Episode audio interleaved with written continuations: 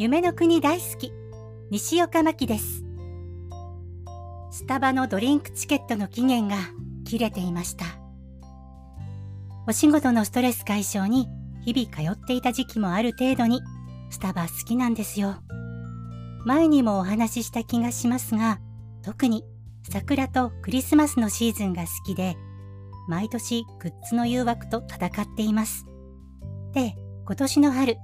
厳選して買った中に桜のミニカップギフトというものがあるんですが、ドリンクチケットがついていて、それをさっき確認したら、使用期限が過ぎていました。でもね、近くにスタバないんです。そのためにバスや電車を乗り継いで出かけるのもね、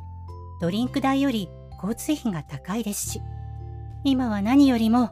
公共交通機関が怖いし、仕方ないですね。